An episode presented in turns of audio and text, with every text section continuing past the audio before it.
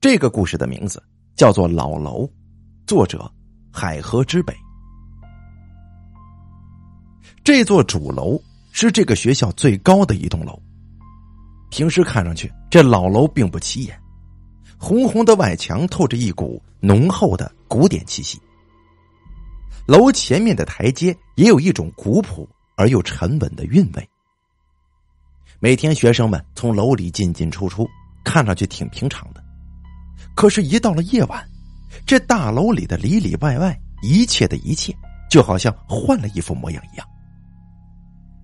晚上，老楼因为没有背景灯光，显得格外的阴暗。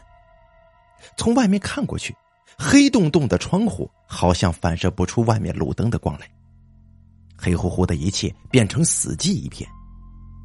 外面的红墙壁到了晚上也透着一股血红的颜色，走路的人们都不愿意往上看一眼，而走在老楼的两侧，就会刮起阵阵阴冷的阴风啊！就算是在炎热的夏天，这股风依然存在，风很大，而且还是那么的冷，没有人能够解释清楚这是为什么。而更多的，据说在这几十年里，有好几位前辈因为这样那样的心结，先后选择以这栋楼作为自己人生的终点。他们离开之后，一连串的怪事便接踵而至。相传，在夜里，这栋老楼通宵自习的时候，教室里的灯会无缘无故的灭掉，过一会儿又会重新亮起来。但是教室里的桌椅位置却跟原先的不一样了。还有人传言，走在某一层楼道里，路过某一间已经空无一人而且被反锁屋子的时候，里面还会有移动课桌椅的声音。再有就是深夜里，有的同学在楼道里走动，会听见有女人歌唱的声音。有的人说。是从上面的天空中传过来的，还有人说是从深深的地下传过来的。这些所谓的奇闻趣事，早就已经不知是谁先说的了。不知道谁经历过这样的事情，更不知道这故事被传了多少遍。但是他们现在已然成了大家茶余饭后的话题，提一提，笑一笑，也就过去了。小哲是这所学校大三年级的学生，期末要到了，可是最近一段时间呢，自己却因为忙其他事情而耽误了学习。眼看期末考试一天天的临近了，小哲坐不住了。最近他准备熬个通宵，把学业给补回来。那栋老楼是他平时经常去通宵复习跟赶作业的地方。小哲呢，也曾经听到过那些关于老楼的怪谈，但是他呀，根本不在乎这些传言，因为假的永远都真不了。小哲以前也有过跟同学们一起在老楼通宵赶作业的经历，但是这一天，小哲是一个人来的。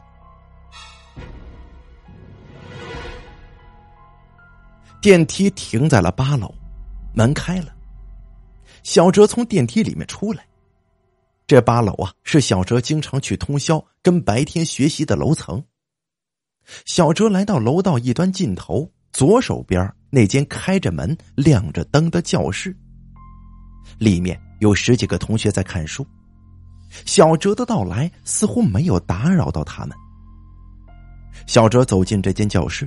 并且在教室中间一个靠窗的位置上就坐了下来。今天的一个晚上都要在这里度过了。晚风很凉，八楼的风更大了，吹在身上既清爽又很舒服。小哲看了看手机，快十一点了，教室里的其他同学陆续离开了，现在这整个教室就只剩下他一个人了。过了一会儿，保安进来了，要求小哲填写没走同学登记，这是学校的例行规定。填写之后，保安离开了。小哲把教室的前门跟后门都锁上之后，他的通宵算是正式开始了。看了半个小时之后，小哲打开了前门，走出教室，往楼道就望了过去。保安早就没了踪影。前门的左面是楼道左边的尽头，门的右边，楼道的灯光亮着，发出暗白色的光。这放眼望去，整个八楼只有自己的房间还亮着灯呢，而其他的房间全都黑着，门也紧闭着，非常安静。这间屋子也仅有自己一个人。小哲此时此刻说了一句：“哟，真真冷清啊。”说完就转身回了教室，锁上门，回到座位上。小哲今天带了不少书来看，前面刚把几本专业化学书拿来初看。小哲不时的用红色的笔在书上画着横线，又在下面标注一两个注释，提醒自己注意。他又拿出了一大摞算草纸，在上面画着各种各样的化学式、化学符号。又过了一段时间之后，小哲换了个姿势，干脆横着坐了过来，背靠在窗台上继续看，这样舒服一点。他合上化学书之后，又拿起一本英语书，打开了前一天没有看完的那一页。可是，刚翻开英语书，小哲冷不丁的感觉，有人从背后拍了他一下。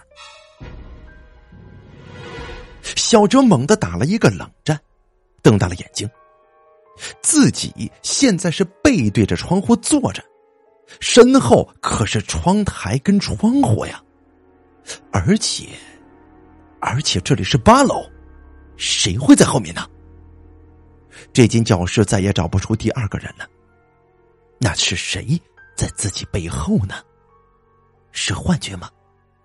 绝对不是。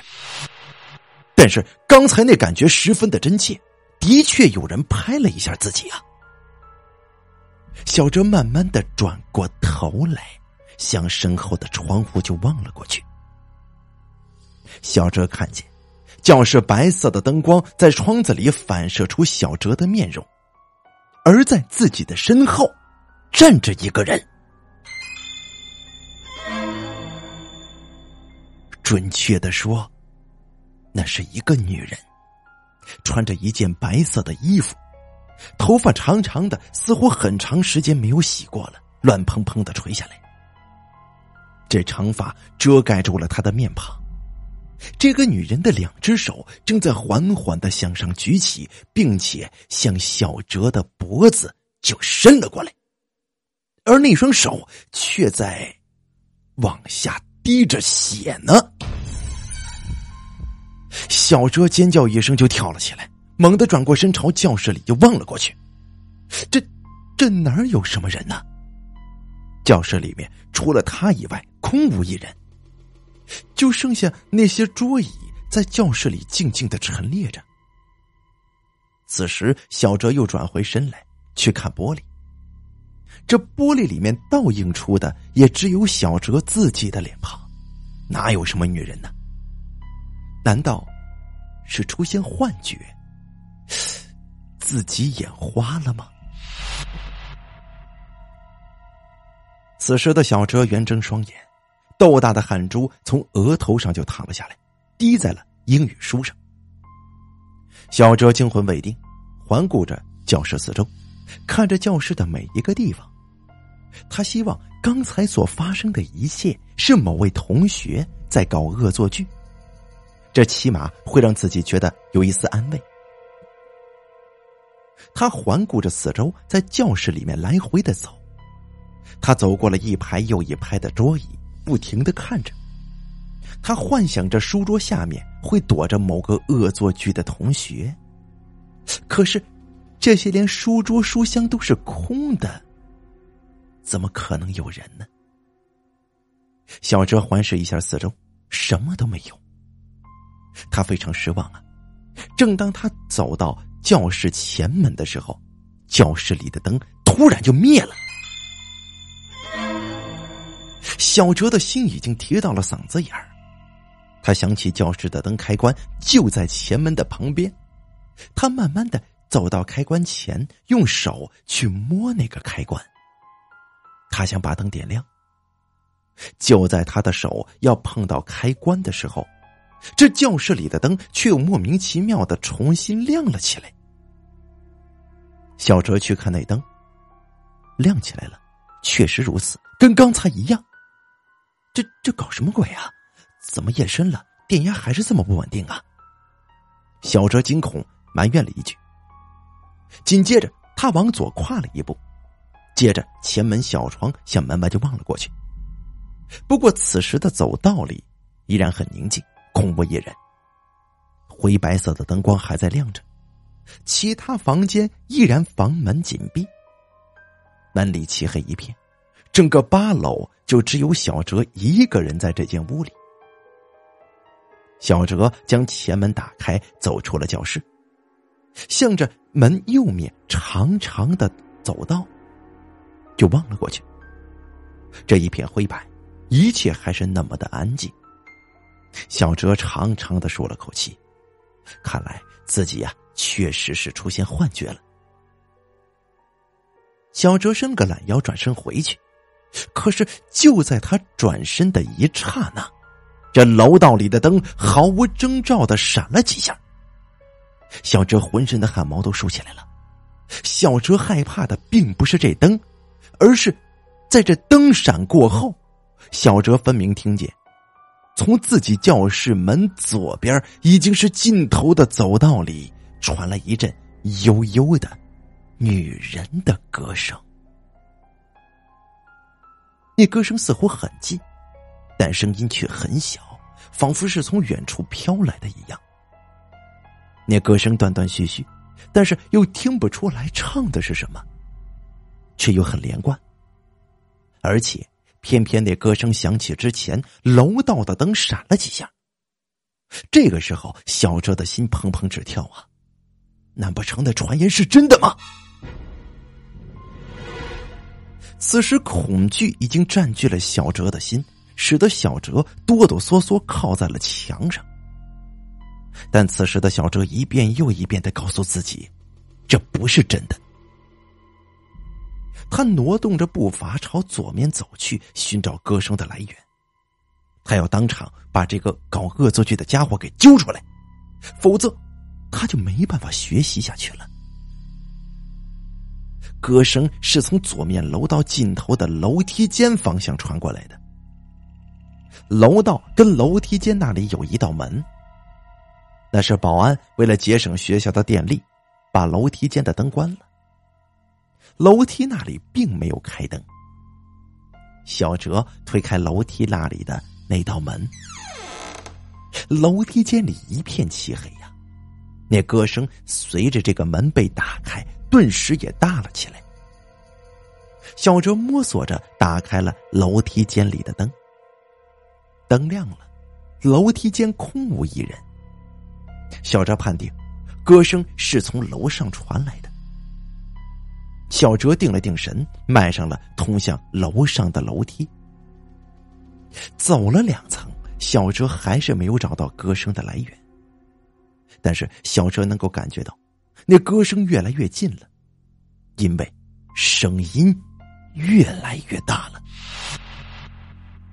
但是随着声音的加大，小哲听出来，那声音好像不是女人在唱歌呀。这声音时断时续的，更像是有个女人在哭。难怪原先听不出来唱的是什么，原来这根本不是在唱啊！小哲紧缩着心，拖着沉重的脚步，慢慢的就走了上去。他按亮了十一楼的灯。突然，那断断续续的歌声停了，同时他看见上面一个女孩子的身影快速的跑上楼去。那女孩子穿着白衣服，头发蓬松着披开，倒像是有些像自己在教室里的窗子看到的那个。总算被我找到了。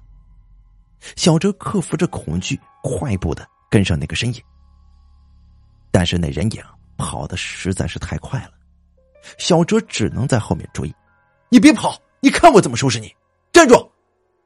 小哲尾随着那个女人一直跑上了十三楼。到了十三楼，推开了楼梯门，他发现那个女的钻进了楼道深处的一间屋子里，就不见了。而十三楼楼道的灯还亮着。小哲进到楼道里，不禁有些疑惑。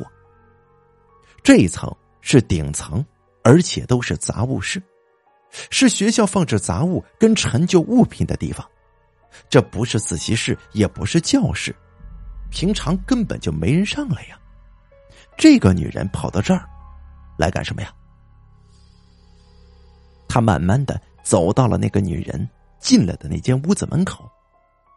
他看了一眼门牌子，一三零五。而当他往门上看的时候，他的心凉了。这道门似乎很久都没有被人动过了。借着灯光，小哲看见锈迹斑斑的门把手上落着一层厚厚的土，而最重要的是，这道门被几块极大的木板。用钉子与门框钉在一起了。换句话说，这门被封起来了。那木板也一样落了一层厚厚的尘土。而小哲刚才是亲眼看见那个白衣服的女人进到这间屋子里了。而与此同时，小哲也猛然回忆起刚才看见那个女人进去的时候。他似乎没有听到门被关上的声音呐。小哲猛地倒吸一口凉气，突然十三楼的灯闪了几下。与此同时，那间屋子里面传来了挪动木质桌椅的声音。你不是要找我吗？是吗？啊，谁？这个女声来的低沉而又空旷。小哲回过头，他看见了他的身后正站着那个他要找的女人。白色的衣服，在灰白的灯光下显得格外的惨白。黑黑乱乱的头发遮挡住了他的脸，他的手还在滴着血呢。此时的小哲已经说不出话来了，腿也已经不听使唤了，只能眼睁睁的看着这个女人渐渐的抬起了淌着血的手，撩开了自己的头发。我的天哪，那是一张怎样的脸呢？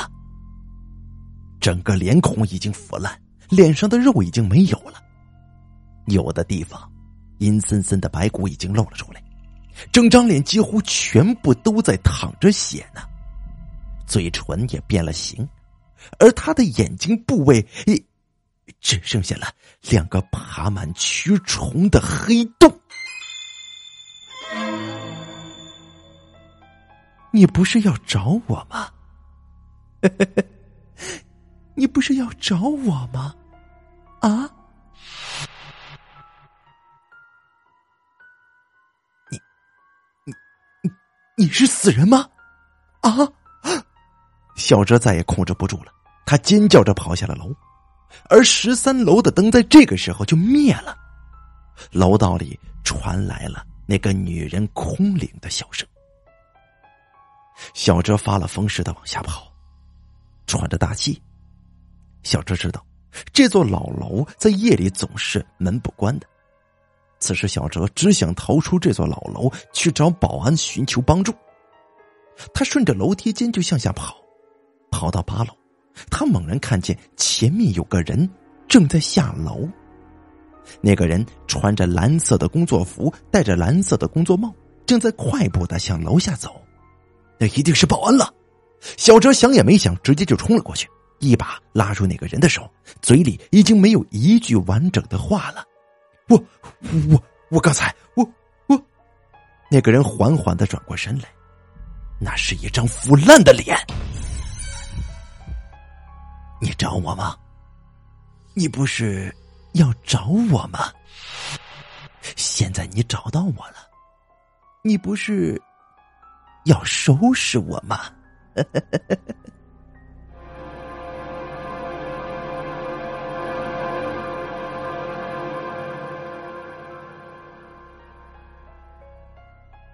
一个月之后，小哲出院了。小哲在医院里整整昏迷了一个星期。那天呢，是保安在夜里巡逻的时候，发现他昏迷在了七楼的楼梯上，脸色铁青，口吐白沫。幸亏送医及时啊！在他住院的时候，有两个比他大两年级的师兄去看望他，并且告诉了他这样一件事。十五年前，有一位女同学夜里在老楼通宵的时候，被丧心病狂的歹徒给强奸了。那个歹徒呢，一不做二不休，在强奸她之后，又把她给杀了，并且用刀子胡乱扎了一通，还把他的脸给毁容了。而女同学被强奸和被杀害的房间，就是老楼的顶层一三零五号房间。这位师兄其实跟小哲并不认识，但去看他的原因是他曾经也在老楼的夜晚见过那个女孩。现在新学期开始了，小哲心情好了很多，依然忙碌着，依然那么用功的学习。有的时候，小哲还会去通宵，只是现在的小哲，他再也不会去老楼上自习了。